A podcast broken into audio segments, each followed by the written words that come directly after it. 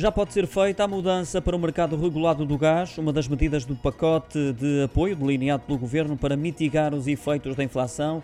O decreto-lei foi publicado ontem em Diário da República e, tal como esclareceu o Ministro do Ambiente, Duarte Cordeiro, não é necessário esperar pelo início de outubro. A partir de hoje, basta ao consumidor deslocar-se a um comercializador do mercado regulado para celebrar o contrato e assim proceder a essa alteração sem custos. Uma medida que surge depois da subida dos preços definidos pela EDP Comercial, pela Galp Energia e Golden Energy. Lembro que no mercado regulado está previsto também o aumento de 3,9% em outubro, o que, às feitas, acaba por ser ainda assim mais vantajoso para os consumidores.